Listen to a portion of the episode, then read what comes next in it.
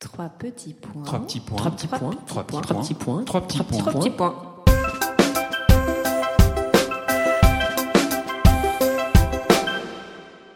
Trois petits points est un podcast dédié à la littérature, aux passionnés de lecture, ceux qui détestent finir un livre, qui rechignent à le fermer et surtout, surtout qui pleurent à l'idée de quitter les personnages avec qui ils viennent de passer du temps et se sont attachés. Bienvenue dans ce nouvel épisode de Trois petits points avec Safia Azedine pour son huitième roman Mon père en doute encore, paru aux éditions Stock. Bonjour Safia, merci d'être avec nous. Bonjour et merci à vous. Bonjour. Bonjour Julie. Bonjour Alix. Alors Safia, quelle ode à ton père? Dans ce livre, tu rends hommage à cet homme né au Maroc, à Figuig, puis immigré en France. Comment as-tu ressenti le désir d'écrire sur ton père? C'est parti d'une conversation avec mon éditeur, Manuel Carcassonne. Je lui faisais part d'une réponse de mon père à un SMS. Enfin, c'est d'ailleurs la première page du livre où je lui demandais comment vas-tu? Et puis je lui ai lu euh, la réponse de mon père qui ne sait pas faire court et qui ne sait pas faire simple. Et donc euh, ça l'a ému.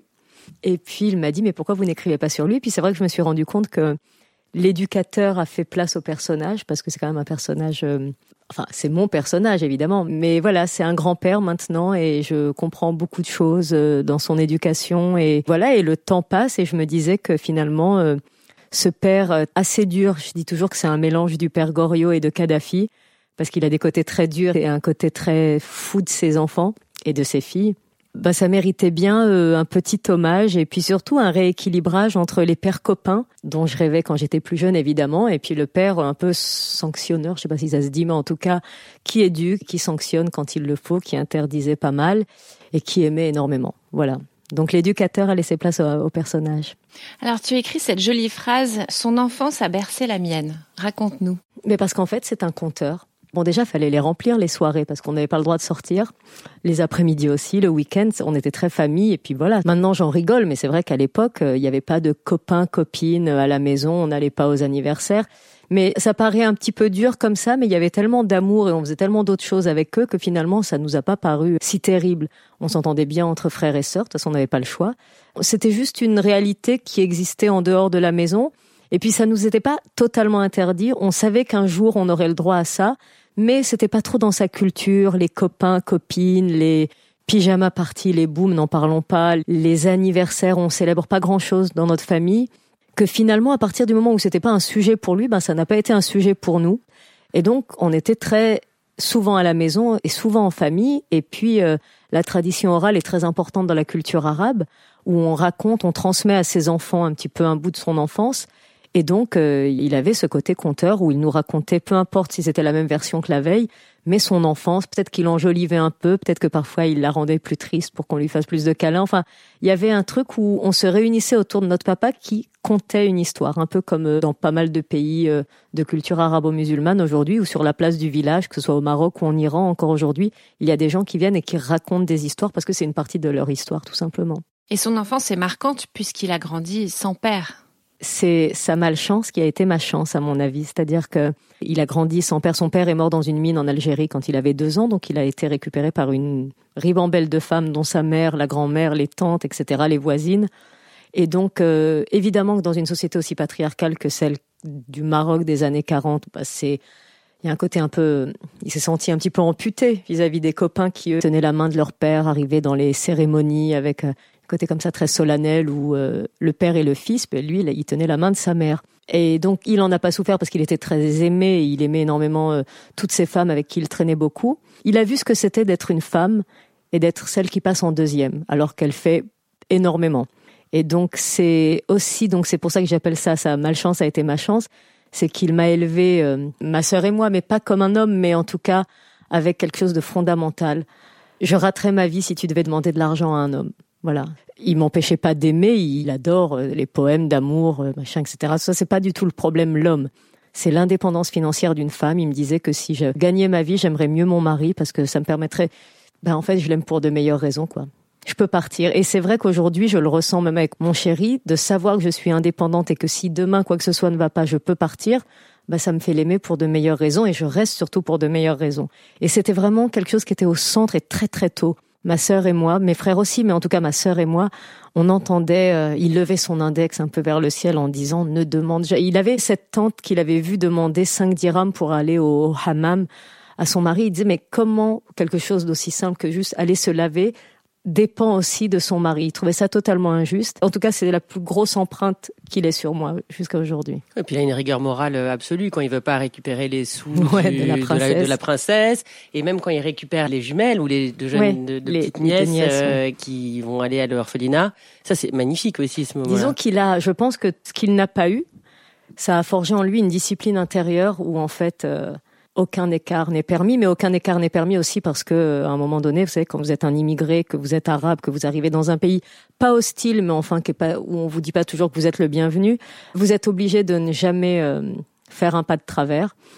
Et puis oui, de toute façon, non, il accepterait pas ni l'argent d'une princesse saoudienne, encore plus parce qu'elle est saoudienne. Il avait un, problème avec ce pays et parce qu'on n'accepte pas de l'argent qui nous est pas dû, quoi. Alors, il y a une phrase qui revient à de nombreuses reprises. Elle concerne le roulement des airs qui accentue le caractère de ce que dit ton père. C'est la petite musique aussi de ton enfance? Est-ce que c'est comme ça que tu conserves tes souvenirs aussi? Les airs roulés de mon père, oui, parce que quand il m'engueule ou quand il m'aime ou quand il me fait des éloges, il y a toujours ce air roulé qui me rappelle quand même que le chemin a été long. Alors après, c'est beau, hein, ça fait voyager, mais je pense que lui, dans sa jeunesse, les airs roulés l'ont peut-être handicapé aussi pour peut-être trouver du travail ou trouver un logement. Et donc moi, c'est ma musique intérieure, mais moi, c'est folklorique pour moi tout ça. Après, je pense qu'il y a aussi un peu des blessures derrière ces airs roulés, euh, ces fautes de français, même si elles sont savoureuses. Aujourd'hui, pour moi, la petite fille, je pense que quand il avait 20 ans en France et qu'il roulait les airs et qu'il disait euh, frigogidaire au lieu de frigo, ouais, mais c'est c'est dur quoi, voilà. Mais bon. Toi, ton souvenir, c'est que c'était dur pour lui d'arriver en France? Non, alors il a fait un travail de résilience euh, tout seul, mon père. C'est-à-dire que évidemment, il est né dans un pays au Maroc qui était sous protectorat français, donc on va faire simple, on va dire colonisé. Et donc en fait, il y a quelque chose de très lourd qui moi me terrifie quand j'y pense, c'est que quand vous naissez dans votre pays, mais qui est colonisé par un autre pays, à peine vous pointez le bout de votre nez que vous êtes déjà une déception. Pas pour votre mère, mais en tout cas pour ceux qui commandent, pour les commandants, pour ceux qui sont dans votre pays. La figure de l'autorité n'a pas votre langue, n'a pas votre code, n'a pas votre couleur, n'a pas vos manières, votre culture. Et donc, vous êtes moins que les autres, de toute façon. Même si je lui disais, mais comment c'était quand tu étais plus jeune, il me disait toujours, il dit, franchement, c'était pas comme en Algérie, les Français étaient gentils, à ce côté étaient gentils. Oui, mais ils étaient là. Ils étaient là, et à partir du moment où vous êtes là dans un pays qui n'est pas le vôtre, vous naissez en vous sentant difficilement légitime, moins bien que forcément celui qui commande. Vous voyez, la figure de l'autorité, c'est l'opposé de votre père, de votre oncle, de votre mère. Et donc ça, c'est un boulet un petit peu qu'on peut traîner très longtemps. Et lui a fait ce travail de résilience tout seul parce qu'il s'est dit que c'était la pire des choses pour ses enfants qu'on ait à notre tour ce boulet de questions identitaires, culturelles, religieux. Est-ce que je suis ci, est-ce que je suis ça? Et il a fait ce travail en en parlant, je sais pas comment il a fait, mais en tout cas, il l'a fait. Il s'est pas muré dans le silence, il en parlait assez souvent. Il oscillait un peu entre un complexe culturel et une fierté un peu à outrance. C'est souvent comme ça parce qu'on se sent pas forcément euh, à sa place et puis en même temps on dit mais merde, je suis à ma place et donc on en fait un petit peu trop. Et donc en fait, vous vous envisagez dans un monde où on vous a appris à pas voir trop grand, à suivre un petit peu ce qu'on vous demande de faire. Et il s'est dit, il faut absolument que mes enfants voient grand. Et c'est ça qu'il a fait. Donc, en balayant toutes ces questions, moi souvent on me demandait tu te sens plus française ou marocaine? Je trouve que c'est la question la plus con du monde. Vraiment, je ne la comprends pas. Et puis je sais pas ce que ça veut dire de se sentir quelque chose. me sens vivante. Et puis après, je peux vibrer pour ma culture marocaine, vibrer pour ma culture française, mais ça me définit pas. Et ça, c'est grâce à lui. On n'a pas ce boulet de questions identitaires qui nous poursuivent. Et ça, c'est vraiment, c'est là où il m'a fait gagner du temps. Et c'est là que je pense qu'il méritait un bouquin. Et tu racontes que c'est vraiment un déchirement quand vous quittez le Maroc et que tes frères euh, mhm. et sœurs et toi, vous êtes furieux contre lui. Mhm. Euh, raconte cette scène, c'est intéressant et tu dis d'ailleurs que plus jamais il prendra une décision de cette façon-là. On a vécu euh, au Maroc, c'était sous Hassan II, mais on était des enfants, donc nous on savait pas tout ce qui se passait là-bas. Il faisait beau, il y avait des voisins, il y avait un lien social incroyable, enfin il y avait tout ce que vous pouvez imaginer du Maroc. Donc les questions politiques, tout ça, ça nous paraissait très loin. Donc moi, j'aimais évidemment le pays où j'étais née, c'était mon Maroc, c'était ma vie. Et puis euh, ma mère donc recevait Paris Match euh, à la maison de France et une fois il y a Jeanne Masse qui fait la couve. On reçoit le Paris Match avec Jeanne Masse en couve et là je vois une femme. Évidemment on voyait pas des femmes comme ça au Maroc avec des cheveux rouges, noirs, euh, rasés Et elle m'a fait très peur et j'ai dit à mes parents mais on peut pas aller en France. Et Dieu sait que je connaissais la France, hein. j'y allais, j'allais en Normandie voir mes grands-parents, mais je dis on peut pas aller habiter en France. Et ils me disent mais pourquoi? Et je dis mais parce qu'en France les gens ressemblent à Jeanne Masse quoi et on ne peut pas aller là-bas. Oui, les gens c'est fou quoi de s'habiller comme ça et tout. Et donc, euh, mais lui, il avait le fantasme des études. Voilà, c'est un homme qui a pas pu faire d'études, c'est un, un, autodidacte. Je l'ai toujours vu avec un livre à la main ou à écrire des choses. Et donc, il avait ce fantasme des grandes études. Et pour lui, euh, vu qu'on était français de naissance, vu que ma mère était française aussi, c'était pas compliqué. On n'était pas des immigrés économiques. C'était un peu plus chic, on va dire, pour lui. Peut-être qu'on allait en France par choix. Et lui, c'était vraiment uniquement pour qu'on fasse de grandes études, euh, ce qu'il n'avait pas pu faire, quoi. Alors, euh, mon grand frère et ma grande sœur ont suivi. Moi, j'ai réussi à me dérober. Au bout d'un moment, j'ai dit, ça va, les grandes études, de toute façon. J'ai préféré voyager. Mais en tout cas, on est venu en France vraiment pour pouvoir faire des études. C'était son fantasme. Ton père a un respect immense pour les femmes, on le lit à plusieurs reprises, notamment lorsqu'il rétorque à sa mère qui veut aller à la Mecque Jamais je ne retirerai un franc de la bouche de mes enfants pour t'envoyer dans un pays où une femme n'a le droit d'entrer qu'accompagnée d'un homme, comme si vous étiez d'abord coupable. Là aussi, tu l'expliques par son enfance? Oui, c'est lié évidemment à son enfance, au fait que lui, pendant les fêtes ou les mariages, il était du côté des femmes et pas des hommes qu'il a vu toute cette chaleur, mais qu'il les a vus manger en deuxième. Et donc ça, c'est quelque chose qu'il n'accepte pas. Tu peux dire d'ailleurs les quatre piliers, pas les cinq. oui, il dit, génial, oui, il dit toujours, il dit, oui, c'est ce qu'il dit. Il dit si ça tient avec quatre piliers, ça tiendra. Si ça tient avec cinq, ça peut tenir avec quatre. Non, et puis c'est vrai qu'il a. Oui, ça. Il a beaucoup de recul sur la religion. Il estime que c'est plus une culture et des traditions qu'il faut transmettre, mais que finalement la religion, au fond, ça veut tout et rien dire. Surtout que c'est très privé, encore plus dans l'islam où euh, il n'y a pas de clergé chez nous. Donc en fait, il y a personne sur terre qui a le droit de nous dire comment faire. C'est il y a autant d'islam qu'il n'y a d'oreilles finalement, parce que c'est comment toi tu interprètes la religion. Et puis si tu dois payer à un moment donné, ce sera avec Dieu. Mais enfin ça c'est l'affaire de chacun. Donc euh, il refusait en effet euh, que ma grand-mère aille à la Mecque parce que déjà il estimait que c'était, il avait sa propre vision hein, de, de la chose, que c'était pas nécessaire, que c'était pas comme ça qu'on rendait euh, grâce à Dieu. Il disait toujours ne parle pas de ta foi, laisse la foi parler de toi et que c'était de l'argent qu'il pouvait peut-être enlever de l'éducation de ses enfants et c'est quelque chose qu'il ne voulait pas. Et puis après, c'est vrai qu'il disait que les lieux saints étaient mal placés. Voilà, qu'il n'accepterait pas qu'on doive aller euh, en Arabie Saoudite euh, accompagné d'un homme presque en laisse parce que c'est un pays qui estime que la femme est d'abord coupable. Raconte-nous euh, le rapport de ton père à l'argent. Euh, il y a cette scène qui est assez marquante dans un restaurant où vous êtes euh, invité par euh, la princesse saoudienne. Et euh, donc il y a tous ces plats euh, très onéreux mm. euh, que tu aimerais prendre et ton père te force à prendre des pâtes à la sauce tomate. Ben c'est parce que c'est cette fameuse discipline intérieure, c'est-à-dire il n'y a pas de pas de travers et, et donc on n'est pas invité en fait. Ma mère travaille pour la princesse, enfin elle fait des habits pour la princesse et puis évidemment quand on arrive la princesse n'est pas prête donc on attend au restaurant de l'hôtel à Evian et ils nous disent désolé il y a du retard déjeuner. Alors moi je vois la carte et puis je vois plein de mots que je ne connais pas et je vois du homard et je me dis tiens je vais prendre des pâtes au homard au minimum. Et là au moment de passer commande, il parle et il dit euh, une bouteille d'eau et trois euh, plats de pâtes à la sauce tomate et j'essaye de comprendre pourquoi. Surtout que la princesse le saura jamais. Enfin, tout ça, c'est dans sa tête. Mais c'est des réactions d'anciens pauvres, en fait. Tout simplement, c'est-à-dire que garde ton appétit secret, surtout chez les riches. On ne leur montre pas qu'on a besoin on se comporte avec les riches comme avec les pauvres. Et donc là, si on peut prendre ce qu'il y a de moins cher, on continuera à prendre ce qu'il y a de moins cher. Donc c'est une réaction d'anciens pauvres. Je me souviens même de ma grand-mère qui me disait ne mange pas de viande chez les gens. Parce que c'est la viande étant le symbole de la richesse quand on est dans un village comme ça un peu reculé, ou euh, ne montre pas aux gens que tu as besoin. Et donc ça, ça poursuit. Et encore aujourd'hui, alors que j'ai les moyens de m'acheter de temps en temps du homard, euh, c'est vrai que quand je vais dans un restaurant, je fais attention à tout ça et parce que je suis le produit de leur histoire aussi. Quoi. Mais quand vous êtes sorti du restaurant, ton père est allé à la poissonnerie et a acheté du homard. Exactement. Oui, il fallait que ça vienne de lui. Il ne voulait pas profiter que ce soit là une princesse saoudienne milliardaire ou de n'importe qui. On ne profite pas quand c'est pas utile ou nécessaire. Et puis, on doit être irréprochable, surtout avec les riches. Donc c'est vraiment une réaction de pauvre, ça. C'est dur euh, une éducation comme ça parfois. Est-ce que tu vois, tu as eu une crise d'adolescence? Comment tu l'as vécu? Ben non, on n'avait pas le droit. C'est là où vraiment ils sont forts, et ma mère et lui. C'est-à-dire que ça n'a même pas été un sujet.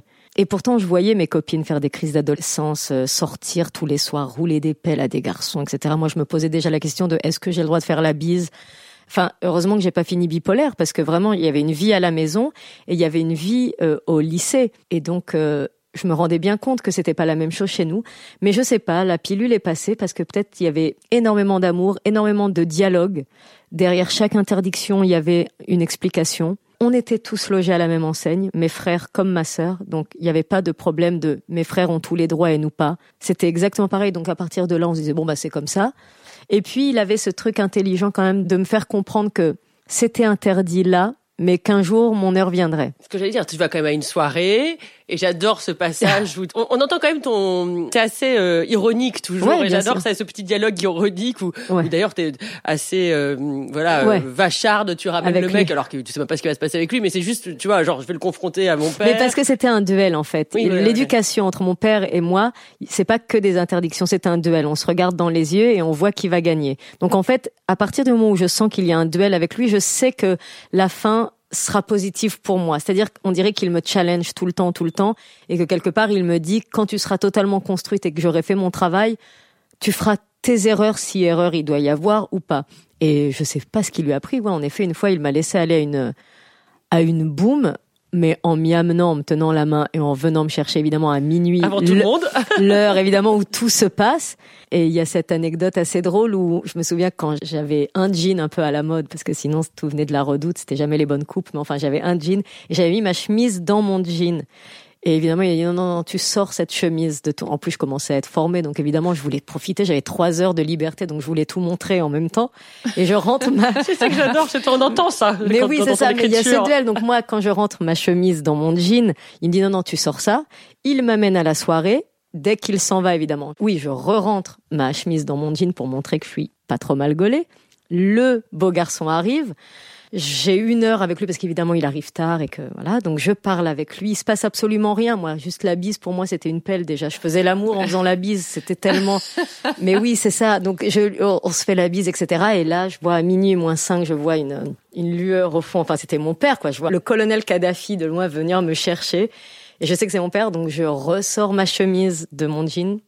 Je dis au revoir à tout le monde et je rentre avec mon père et mon père me dit euh, le bas de ta chemise est froissé. et donc c'est en ça que c'est intéressant et c'est en ça que je lui en veux pas. Il me challengeait. Ok, je sais que tu as remis ta chemise dedans. Et on jouait chacun notre rôle. C'est en ça en fait que j'ai tout accepté. D'abord parce qu'il y avait énormément d'amour et qu'on était très heureux, mais que je sentais que mon heure viendrait, qu'il voulait que je mérite euh, ma liberté. Oui, alors ça, c'est autre chose dans ton récit, c'est tout cet amour. C'est un, Mm. homme euh, plein d'amour pour sa femme, pour ses enfants. Et euh, c'est très beau que tu fasses passer ce message-là. et très démonstratif. J'ai vu mon père euh, embrasser ma mère souvent, enfin de manière pudique, mais enfin voilà, avoir ce besoin de nous toucher. Ben il est fils unique aussi, donc euh, il a besoin de ça. C'est pas un homme qui éteignait la télé s'il y avait un bisou, vous voyez, il y avait pas. En fait, c'est pas l'archétype du père arabe euh, fermé qu'on a tellement et trop vu. Et donc c'était aussi pour moi peut-être le moyen de rééquilibrer les choses, de dire voilà, ce ne sont pas que les méchants bourreaux qu'on nous a montrés pendant tellement d'années dans les médias. Il y a aussi des papas qui ont fait une bonne éducation, peut-être parfois maladroit. Il a été maladroit parfois certainement, mais que là j'enfonce une porte ouverte. Mais il y avait de l'amour, donc tout passait. Voilà. Mais quand on a l'amour, alors euh, il doute encore de quoi? Est-ce que tu peux le dire? Oui, bah il doute encore, euh, bah parce qu'en fait on encense euh, les gens qui ont fait de grandes choses et, et qui ont beaucoup, et lui il pense peut-être qu'il n'a pas fait de grandes choses et qu'il n'a pas beaucoup. Et c'était une manière pour moi de lui montrer que pour moi il avait fait énormément, déjà parce qu'il nous a fait gagner euh, trois générations en général, juste en faisant ce qu'il a fait, à savoir ne pas nous, nous nous traumatiser avec son enfance à lui, ses problèmes, des problèmes de racisme, etc euh, de culture, de quête identitaire. Il nous a permis d'envisager nos vies euh, exactement comme on le voulait, de choisir nos vies, d'avoir des rêves, de voir grand, et puis surtout de se dire qu'on était à notre place absolument partout. Rien que ça, déjà, il nous a fait gagner beaucoup de temps. Donc oui, il a peut-être rien inventé et il n'a pas beaucoup d'argent, Mais donc c'est peut-être de ça qu'il doute. Pour lui, c'est pas un grand monsieur, et moi je pense qu'il va laisser une trace euh, merveilleuse quand même. Mais que tu sois auteur, c'est extraordinaire parce que lui, il adore ça. Il voulait faire des livres, Ouais, alors, bien sûr. de briquet de broc peut-être, mais Oui, c'était très important pour lui. Ça. Oui, inconsciemment, probablement que j'ai aussi fait ça. euh, Bon, en vrai, j'ai fait ça pour pouvoir bosser de chez moi en pyjama. Et surtout de pas avoir de patron. Donc ça, c'est fait, c'est dit. Pouvoir écrire dans mon lit en robe de chambre, c'est quand même Ça, ma passion. euh, de pas avoir de patron aussi, parce que j'ai un peu de caractère. Et donc voilà, j'ai bossé une ou deux fois, ça s'est pas toujours bien passé. J'ai peut-être un petit problème avec l'autorité. Et à côté de ça, euh, oui, évidemment que mon papa, j'ai vu mon père avec des livres dans les mains euh, toute sa vie. Donc maintenant qu'il lise les miens, euh, c'est, c'est, je l'ai peut-être fait inconsciemment pour lui, mais en plus ça me dérange pas du tout. Je suis très heureuse de ça. Est-ce qu'il y a quelqu'un dans son enfance, parce que quand même d'avoir euh, toute cette modernité, cette maturité, quand, quand t'as pas forcément eu de, de père, est-ce qu'il y a, tu sais s'il y a un modèle justement de résilience, quelqu'un qui, l'a- peut-être quelqu'un qui est un prof ou je sais pas, je, te, je pose cette question. euh. Non, en tout cas, on en- il m'en a jamais parlé. Non, non, il s'est construit tout seul, donc il est arrivé. Et je pense que le fait d'être entouré de femmes et de les observer faire sans trop la ramener, éduquer, faire un travail absolument fondamental qui est pas toujours euh, forcément mis en avant, et de les voir passer en deuxième. Je pense que c'est ça. Il a dit, il faut absolument que mes filles passent en premier. Donc je pense que c'est ça. Et puis après, il est arrivé ici. C'est quelqu'un qui observe beaucoup. Il habitait une petite piole dans le 14e. Et puis d'un coup, on proposait beaucoup aux immigrés euh, d'avoir des appartements plus grands en banlieue. Et lui, il estimait que pour, euh, sans, sans dénigrer ni oublier ce qu'il était, pour apprendre euh, à être français aussi, parce que c'était sa nouvelle vie, sans oublier qu'il était marocain, eh ben, il fallait aller dans des cafés français, voir comment les Français se comportaient, comment on s'habille, quels sont les codes culturels. Et il se disait que s'il allait avec tous ses copains qu'il connaissait par cœur en banlieue, peut-être dans un appartement plus grand, bah finalement, il apprendrait pas grand-chose parce qu'il les connaissait par cœur. Et donc, il a préféré, c'est le seul d'ailleurs qui est resté de tous ses copains, dans le 14e, il voulait être parisien. Ça ne veut pas dire qu'il oub- qu'il oubliait qu'il était figuien, mais il avait besoin de voir comment on se comportait, comment la couverture du livre, c'est la première fois qu'il va au restaurant. C'était pas évident euh, de tenir un couteau et une fourchette quand on mange pas avec un couteau et une fourchette au Maroc. On mange avec la main ou avec une cuillère. Et donc tout ça, il tient un peu ses couverts comme un stylo plume. Il est très appliqué, etc. Tout ça, c'est un travail qu'il fait tout seul en se disant si je veux être bien aussi ici, il faut que j'apprenne à vivre comme eux. Et c'est tellement pas un problème de vivre comme dans le pays où vous vivez et puis de rester quand même qui vous êtes. C'est pour ça que je vous parle de ces questions identitaires qu'en sont tellement pas. C'est même pas un sujet. Oui, bien sûr, et c'est fondamental. Et est-ce que tu lui as fait lire le livre avant qu'il ne soit publié? Oui, bien sûr, mais de toute façon, euh, j'ai dû euh, passer deux, trois passages un peu où je parle de trucs un peu olé olé. Oui, je lui fais lire, mais de toute façon, mon père et ma mère n'ont pas d'autre choix que d'adorer ce que je fais. C'est, j'estime que c'est comme ça. Ils sont là. Quelle chance Non, non, moi, mon père et ma mère, en fait, c'est très simple. C'est-à-dire que je fais d'abord lire à mon père et ma mère qui sont obligés de me dire que c'est génial. Après, je fais lire à ma sœur qui est plus dure et qui me dit la vérité. Et après, je vais lire à mon éditeur, et là, c'est une autre histoire. Voilà. Et là, j'ai la vérité. Mais j'aime l'idée que mes parents euh, m'aiment euh, n'importe comment et, et trop, et, et qu'ils aiment tout ce que je fais. Voilà. L'amour inconditionnel. Oui, voilà. J'ai- besoin de ça, mais après, je suis pas folle. Hein. On a la réalité avec les chiffres des ventes à un moment donné. hein. On le sait qu'on n'a pas écrit des chefs-d'œuvre. Bien sûr. Alors le titre c'est Mon père en doute encore, mais ton livre est dédicacé à ta mère. Oui, c'était pour la calmer. Non, non. C'était pour dire qu'en fait, lui a fait beaucoup de bruit dans le bon sens du terme, parce que c'est vrai qu'il a une voix comme ça forte, et puis il est très imposant, même physiquement, etc. Et qu'elle, elle a fait la même chose, mais de manière beaucoup plus subtile, et, et elle a peut-être même plus arrondi les angles, et, et qu'elle, elle doute de rien. Donc, elle n'avait pas besoin d'un livre. Voilà. C'est ton premier roman autobiographique. Comment tu as passé le cap et euh, comment tu as vécu le processus d'écriture? Parce que c'est vraiment différent entre la fiction et... ouais. Ben en fait, et ça s'est déroulé beaucoup plus euh, facilement. C'est-à-dire que, en général, de toute façon, quand j'écris, j'ai pas mes fins, ni même mes milieux. Je commence un document et je me mets à écrire. Là, je savais à peu près où je voulais aller. J'avais en fait ma première phrase et ma dernière phrase. Et après, j'ai laissé dérouler euh, la chose. Euh, J'ai pas trop analysé, mais c'est vrai que j'ai pleuré à des moments, ouais, toute seule. C'est très émouvant. ouais, hein. voilà. Très, Très très, émouvant, émouvant. franchement. Oui, bien C'est- sûr. C'est un super beau livre. hein. Merci. Magnifique. Alors tu sais, Safia, je ne t'ai pas prévenu, mais dans notre podcast, en fait, on demande une reco de lecture, un livre que t'adores, que tu lis tout le temps, que tu offres, euh, un livre de chevet, euh, ton livre préf. Non, j'aime beaucoup euh, Amin Malouf, euh, Les Désorientés. Et sinon, comme livre assez essentiel, qui m'ont marqué et que je relis souvent, c'est euh, La mort et mon métier de Robert Merle et sinon euh, les écrits de Franz Fanon, Les damnés de la terre. Voilà. Ça, ce sont des livres importants pour moi, La mort et mon métier et Les damnés de la terre. Et sinon, comme livre euh, que j'ai adoré, c'est Les désorientés. Moi, tous les Amin Malouf. Oui, dire. tous évidemment depuis toujours. Moi, je suis très très fan. Oui, oui, mais j'ai commencé comme ça avec avec lui plus jeune, avec Léon l'Africain, etc. Mais Identité meurtrière. Mais les désorientés, j'ai pris énormément de plaisir à lire ce livre. C'est hyper beau. Mm. Et toi, Julie? Alors moi, je vous recommande le livre de Dorothée Janin que je viens de finir. Il s'appelle L'île de Jacob aux éditions Fayard et elle vient de recevoir le prix de la Maison Rouge à Biarritz, où Philippe Jean et Bec Bédé, Isabelle Carrère, Diane Ducret sont dans le jury. Philippe Jean a dit en toute simplicité qu'il y avait un auteur comme elle tous les dix ans. Et bah, j'adorerais qu'on fasse un podcast avec elle. Euh, son livre, en fait, raconte l'histoire de cette île incroyable qui s'appelle Christmas Island, qui est au sud de l'Australie, une île qui, en fait, euh, bah, tous les problèmes de ce siècle. Et toi, Alix, alors? Alors moi, en lisant Safia, et même si le sujet est très différent, en fait, j'ai repensé à L'Art de perdre d'Alice Zénitaire que j'avais absolument adoré. Donc, c'est une héroïne, Naïma, qui part à la recherche de ses origines algériennes. Et la question, c'est comment on se forge une identité quand on est rejeté par son pays d'origine et mal accueilli par son pays d'accueil. Euh, à qui se rattacher Quelle culture revendiquer Voilà, c'est une lecture absolument passionnante et à conserver précieusement dans une bibliothèque. Merci beaucoup, Safia, d'avoir été avec nous. Merci infiniment. Merci, Safia. Et surtout, bonne lecture à tous. Et à très vite, Julie. À très vite. Au revoir.